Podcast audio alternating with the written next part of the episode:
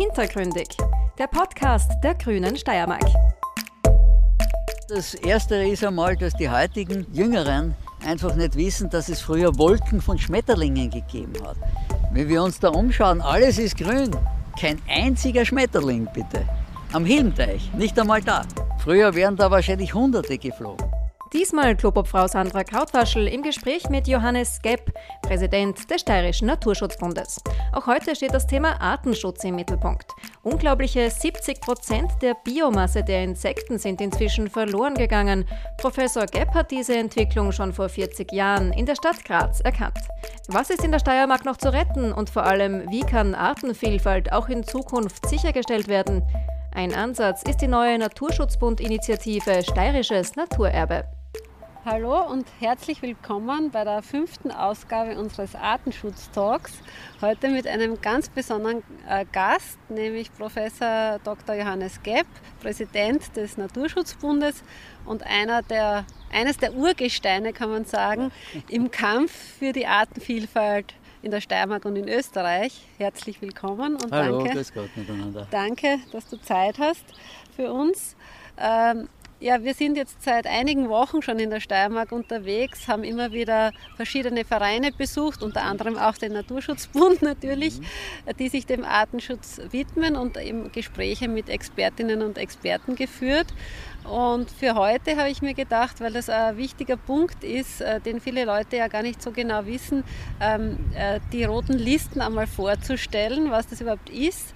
Äh, Und nachdem du da ja vor 40 Jahren äh, erstmals die auch mit erstellt hast, würde ich dich bitten, vielleicht anfangs einmal kurz zu erklären, was sind die roten Listen und was macht man damit? Ja, ich war immer schon zoologisch ausgerichtet, schon als kleiner Junge hinter Schmetterlingen her. Und dann beim Studium gab es die verschiedenen Richtungen auch. Ich habe auch Biochemie studiert. Aber letztlich war es eben so, Tiere und chemische Details genau zu analysieren nebenbei aber zu bemerken, dass die Natur leidet und seltener wird, gerade die besonderen Arten, hat mich nachdenklich gemacht und wir wollten eben nicht nur jammern, sondern exakte Daten erarbeiten, damals schon. Ja. Und damals war es so, dass man nicht große Datenbanken hatten, sondern erfahrene Experten und Expertinnen, die ein Leben lang die eine oder andere Tiergruppe genauer angeschaut haben und dann gesagt haben, seit Jahren wird diese Vogelart seltener, wird dieser Schmetterling seltener oder die Amphibien und dergleichen. Das waren so Erfahrungswerte Genau. quasi. Mhm. Und dann habe ich die so in eine Gruppe gebracht und wir haben Kriterien erarbeitet. Da war eben ein Kriterium, in einer Gemeinde gab es einmal, was gibt es heute? Okay. Und so hat das angefangen, weil sonst hätten wir an und für sich nur einen derzeitigen Punkt gehabt. Heute sind sie so selten, Mhm. aber nicht das Wissen, wie es früher war. Den Und diese erfahrenen älteren Personen konnten auf Jahrzehnte zurückblicken, auch auf die Literatur. Und dann hat es einen erschreckenden Befund gegeben, dass bei manchen Gruppen ja fast alle Arten bedroht sind.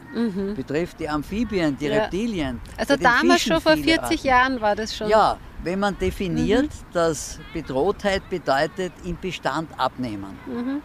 Nur heute sind wir halt so weit, wenn der Bestand abnimmt und abnimmt und abnimmt, dann gibt es die nächsten Kategorien, nämlich bedroht, vom Aussterben bedroht Mhm. oder bereits verschollen oder ausgestorben. Okay. Ja. Und in den letzten Jahren haben die Deutschen, aber das hätten wir ja auch gehabt, eben schon pessimistisch bemerkt, dass bei der Biomasse der Insekten 70 Prozent fehlen. Das habe ich im Übrigen auch schon vor 40 Jahren für Graz publiziert, indem ich hier im Stadtpark und am Stadtrand Untersuchungen durchgeführt habe. Und es war interessant, dass es im Stadtpark auch noch Insekten gibt. Aber das sind lauter winzige und davon viele. Und die Biomasse war wirklich auch nur noch ein Drittel von dem, was am Stadtrand war. Wahnsinn. Und ja. dadurch war das vor 30, 40 Jahren in der Stadt schon so, wie es heute leider landesweit und ist. europaweit ist. Mhm. Es ist ja unglaublich eigentlich, dass das wirklich vor dieser langen Zeit auch schon so eine Dimension gehabt hat. Und ähm, aktuell ist es ja so, dass die roten Listen in der Steiermark überarbeitet und aktualisiert werden. Und da würde mich natürlich jetzt besonders interessieren, äh, was du da wahrnimmst, inwieweit sich das verändert hat. Also einen Teil haben wir jetzt schon gehört, aber ja. was da noch äh, wichtig zu bemerken ist aus deiner also Sicht. Also wesentlich ist, dass die Steiermark in zwei Teile, sie wird in viele Teile zu teilen sein, aber in zwei Teile, nämlich die obere, die oberen zwei Drittel bis drei Viertel, so strukturreich sind, mhm. waldreich und noch mit Bauern gepflegt werden, die ein wenig Tradition noch haben, noch die eine oder andere Blumenwiese übrig lassen oder am Waldrand eine gewisse Vielfalt erlauben. Während südlich des Grazer Berglandes in der Ost- und Weststeiermark in den Talböden vor allem der Mais vorherrscht mhm. und immer mehr bachbegleitende Gehölze entfernt werden, Hecken entfernt werden, auch Einzelbäume entfernt werden, das sollte man auch noch deutlich ansprechen, sodass eben das Überleben von Tierarten, die einen größeren Raum brauchen, nicht mehr gegeben ist. Mhm. Irgendein Tagfalter, der irgendwo in einer Blumenwiese startet und über 18 Hektar Maisacker fliegt, äh, der versucht überall Nektar zu finden, aber am Ende des Maisackers ist er fast verhungert. Mhm. Ich glaube, das ist eine Sache, die den äh, vielen Menschen gar nicht so bewusst ist, dass diese Monokulturen in dieser Dimension tatsächlich äh, wirklich fast tödlich sind, kann man sagen, für die Artenvielfalt. Und dass es da aber möglicherweise, oder ich weiß mittlerweile ja, dass es relativ viele Möglichkeiten gäbe, da anders zu wirtschaften, äh, dass man der Artenvielfalt sozusagen wieder diese Kleinstrukturiertheit ein bisschen mehr zur Verfügung stellt. Kannst du uns ja, da kurz freilich. was äh, sagen, naja, was da wichtig ist? Das Erste ist einmal, dass die heutigen äh, Jüngeren einfach nicht wissen, dass es früher Wolken von Schmetterlingen gegeben mhm. hat. Wenn wir uns da umschauen, alles ist grün. Ja. Kein einziger Schmetterling, bitte. Am Hilmteich, nicht mhm. einmal da. Kein mhm. einziger Schmetterling fliegt jetzt da. Früher wären da wahrscheinlich Hunderte geflogen. Sodass das Wissen, wie schlecht es heute um die Vielfalt steht, natürlich relativ, ein relatives Wissen ist. Aber wir haben auch in der Obersteiermark als Naturschutzbund Flächen erworben oder in einem Fall am Semmering von einer fast 107-jährigen Dame Wahnsinn. vererbt bekommen, 23 Hektar. Ja. Und da sind Blumenwiesen dabei, wo auf einem Hektar 4200 Tagfalter auf einmal gezählt wurden. Wahnsinn. Also auf diesen 23 Hektar sind ja Zehntausende Tagfalter. Mhm. Da ist keine Düngung, da wird nur zweimal, stellenweise einmal pro Jahr gemäht. Da sind Moore dabei, da sind Feuchtwiesen dabei mhm. und südseitig Trockenrasen und ein schöner Waldrand. Mhm. Also wenn man heute Lebensräume einer gewissen Größe erhält, so Trittsteine in der Landschaft, dann gibt es die Vermehrung noch. Mhm. Sonst fliegen die Tiere herum, kommen um und können sich nicht vermehren. Bei unseren Flächen können sie sich vermehren und wenn die groß genug sind, und der Vermehrungserfolg entsprechend ist, dann können sie sich von dort aus in Nachbarbiotope verbreiten. Mhm. Und jetzt ist die Frage, wie viele braucht es? Ja, genau. Da sind das ist die entscheidende Frage. Äh, als Naturschutzbund, naja, bei 700 Flächen, da sind ja. wir stolz, ja. 700 Flächen zu haben. Im Übrigen fliegt jetzt gerade ein kleiner Kohlweißling vorbei, immerhin. Ah, doch, ja. genau.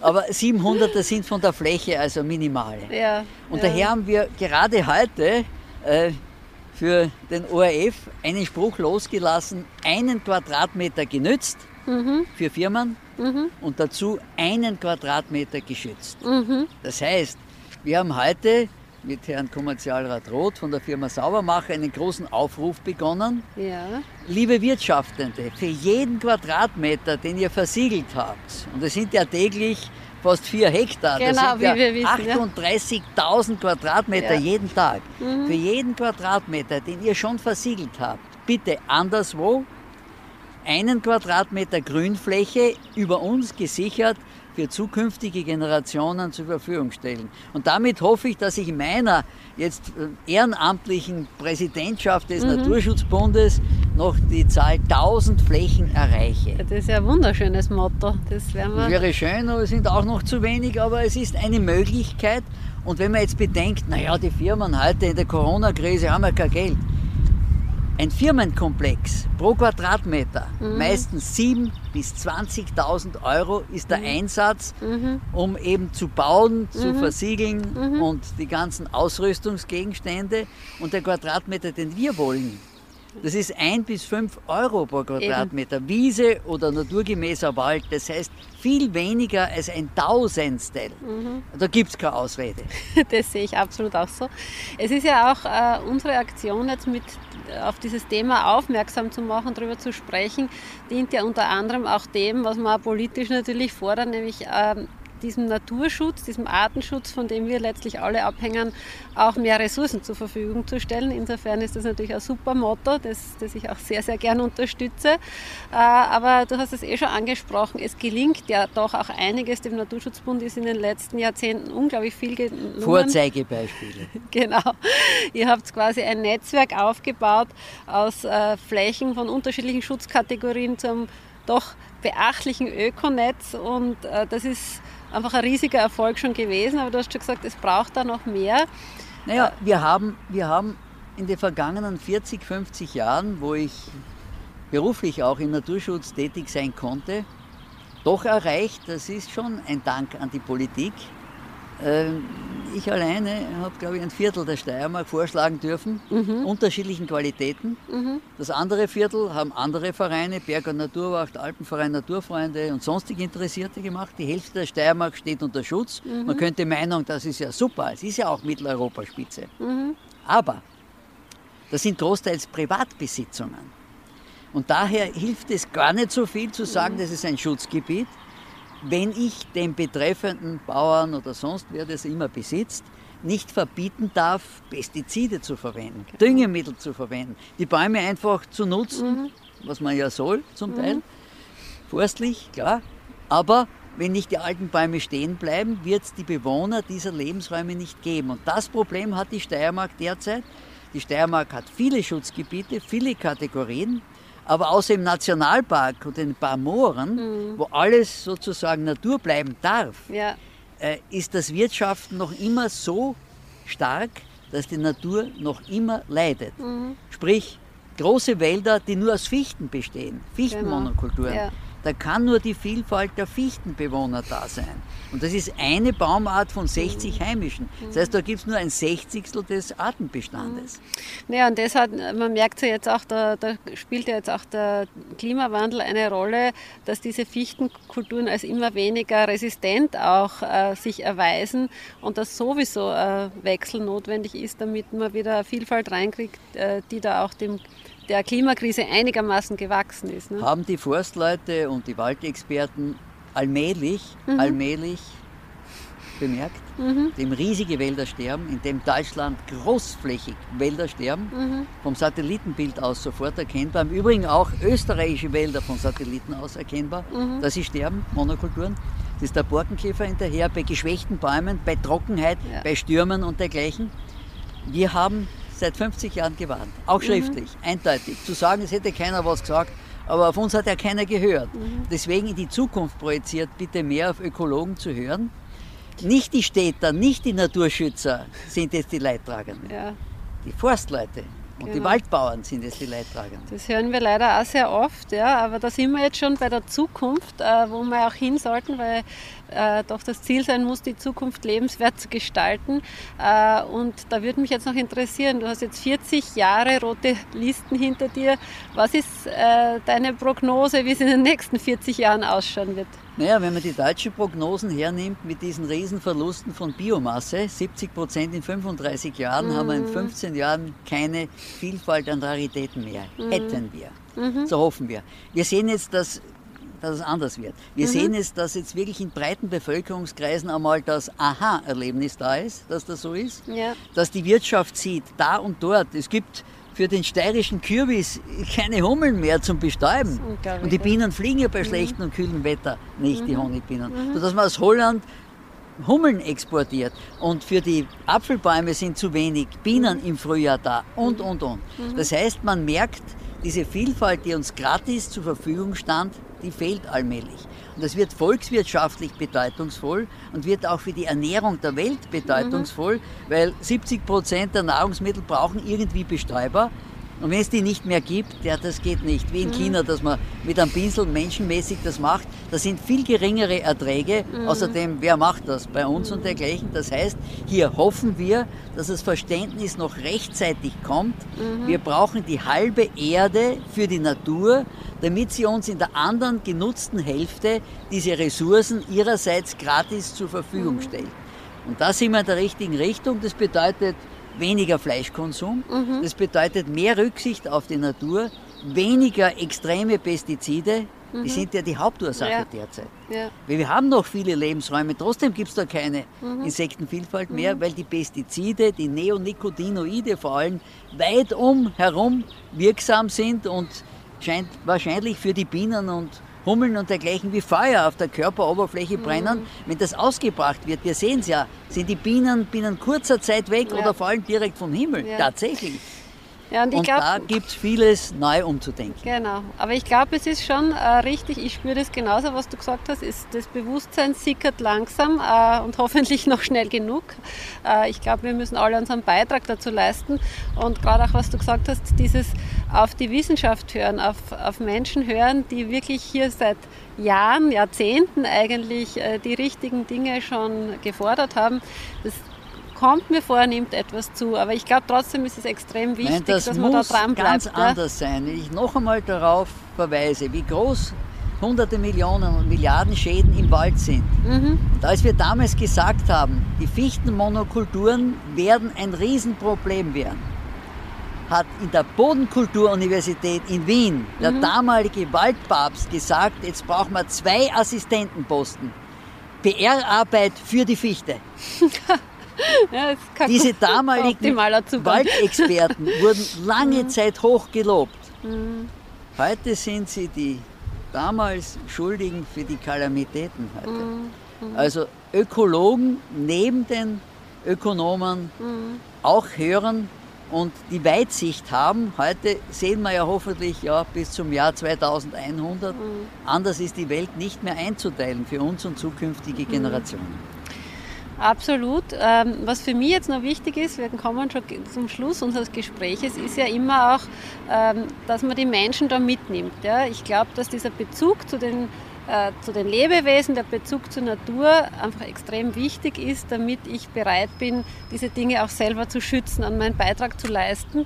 Äh, und dazu müssen die Leute immer alles haben, sie können was beitragen. Und was würdest du sozusagen unseren Zuhörerinnen und Zuhörern sagen, was ist das Wichtigste, was sie tun können, das Einfachste vielleicht auch, äh, um Artenvielfalt zu unterstützen? Naja, es gibt so viele Gartenbesitzer, wenn mhm. sie wenigstens ein Drittel ihrer Gartenfläche nicht Rasen mähen, wären das schon 100.000 kleine mhm. Strittsteine für die Natur. Die anderen, die über die Grünflächen nicht verfügen, ja, man kann auch am Balkon was machen. Man kann den Müll nicht in der Natur lassen, sondern mitnehmen. Punkt, Man ja. kann auch darauf einwirken, dass im nahen Umfeld und über die Kinder und dergleichen dieses Thema, nämlich dass wir die Vielfalt der Natur brauchen, weitertragen. Mhm. Man kann protestieren dort, wo Bäume reihenweise umgeschnitten werden. Mhm. Man kann dazu beitragen, sie wieder anzupflanzen. Man kann aber schließlich auch dem Naturschutzbund was spenden, damit wir ein paar Quadratmeter, drei Euro ist schon ein Quadratmeter, wieder für die Natur, für die mhm. Zukunft erhalten. Mhm. Das ist ein super, super schönes Schlusswort eigentlich schon. Aber bevor ich dich ganz entlasse, na, vielleicht abschließend noch, weil es mir halt wichtig ist, durch das, dass ich ja auch politisch engagiert bin und da wirklich äh, große Hebel zu bedienen sind. Was wären da so deine wichtigsten Wünsche an die Politik bezüglich äh, Natur- und Artenschutz? Wir brauchen Wildnisgebiete. Ja. Also heuer großes mhm. Lob an die Politik, mhm. dass wir da in ausgewiesen worden, der ja. Steiermark ja, genau. ein großes ja. Gebiet um die Salza mhm. ausgewiesen hatten. Das ist ein Jahrhundertprojekt. Mhm. Aber das sind 3200 Hektar. Mhm. Also mindestens fünf solche Flächen braucht man in der Größe und viele kleine dazu. Ja. Es ist aber die Schwierigkeit, dass heute die Forstwirtschaft, die Landwirtschaft und dergleichen Wildnis gar nicht anerkennt. Mhm. Man glaubt, da wird die Welt untergehen, von dort kommen die Schädlinge, dabei kommen von dort langfristig das mhm. Potenzial an Nützlingen. Mhm. Das heißt, wir brauchen wiederum Flächen, die in keinster Weise genutzt werden, vielleicht ökotouristisch, sehr bescheiden, aber doch. Mhm und die nicht mit Pestiziden belastet werden und von wo aus die Vielfalt sich von tausenden Hektaren auf die hunderttausenden Hektare, die wir nutzen, wieder ausdehnen können. Ja, wunderbar. Vielen, vielen Dank für diese wertvollen Inputs. Äh, die Botschaft ist wirklich gut angekommen. Also es braucht einfach mindestens die Hälfte der Welt auch, damit Artenvielfalt uns zur Verfügung steht. Und dafür werden wir weiterkämpfen. Und ich glaube, äh, du bist unermüdlich, genauso ja, ja. wie Solange ich da unermüdlich dranbleiben werde. Vielen Dank für das Gespräch und, und für alles, äh, was du in dieser wichtigen Sache auch schon auch für uns alle Dank geleistet hast. An alle Parteien, die sich für dieses Thema einsetzen, ihr besonders bekanntermaßen, hoffentlich ziehen alle nach. Genau, es müssen alle gemeinsam, glaube ich, dafür kämpfen. Es ist auch für uns alle gemeinsam extrem wichtig. Danke dir. Danke auch. Das war die aktuelle Folge von Hintergründig, dem Podcast der Grünen Steiermark.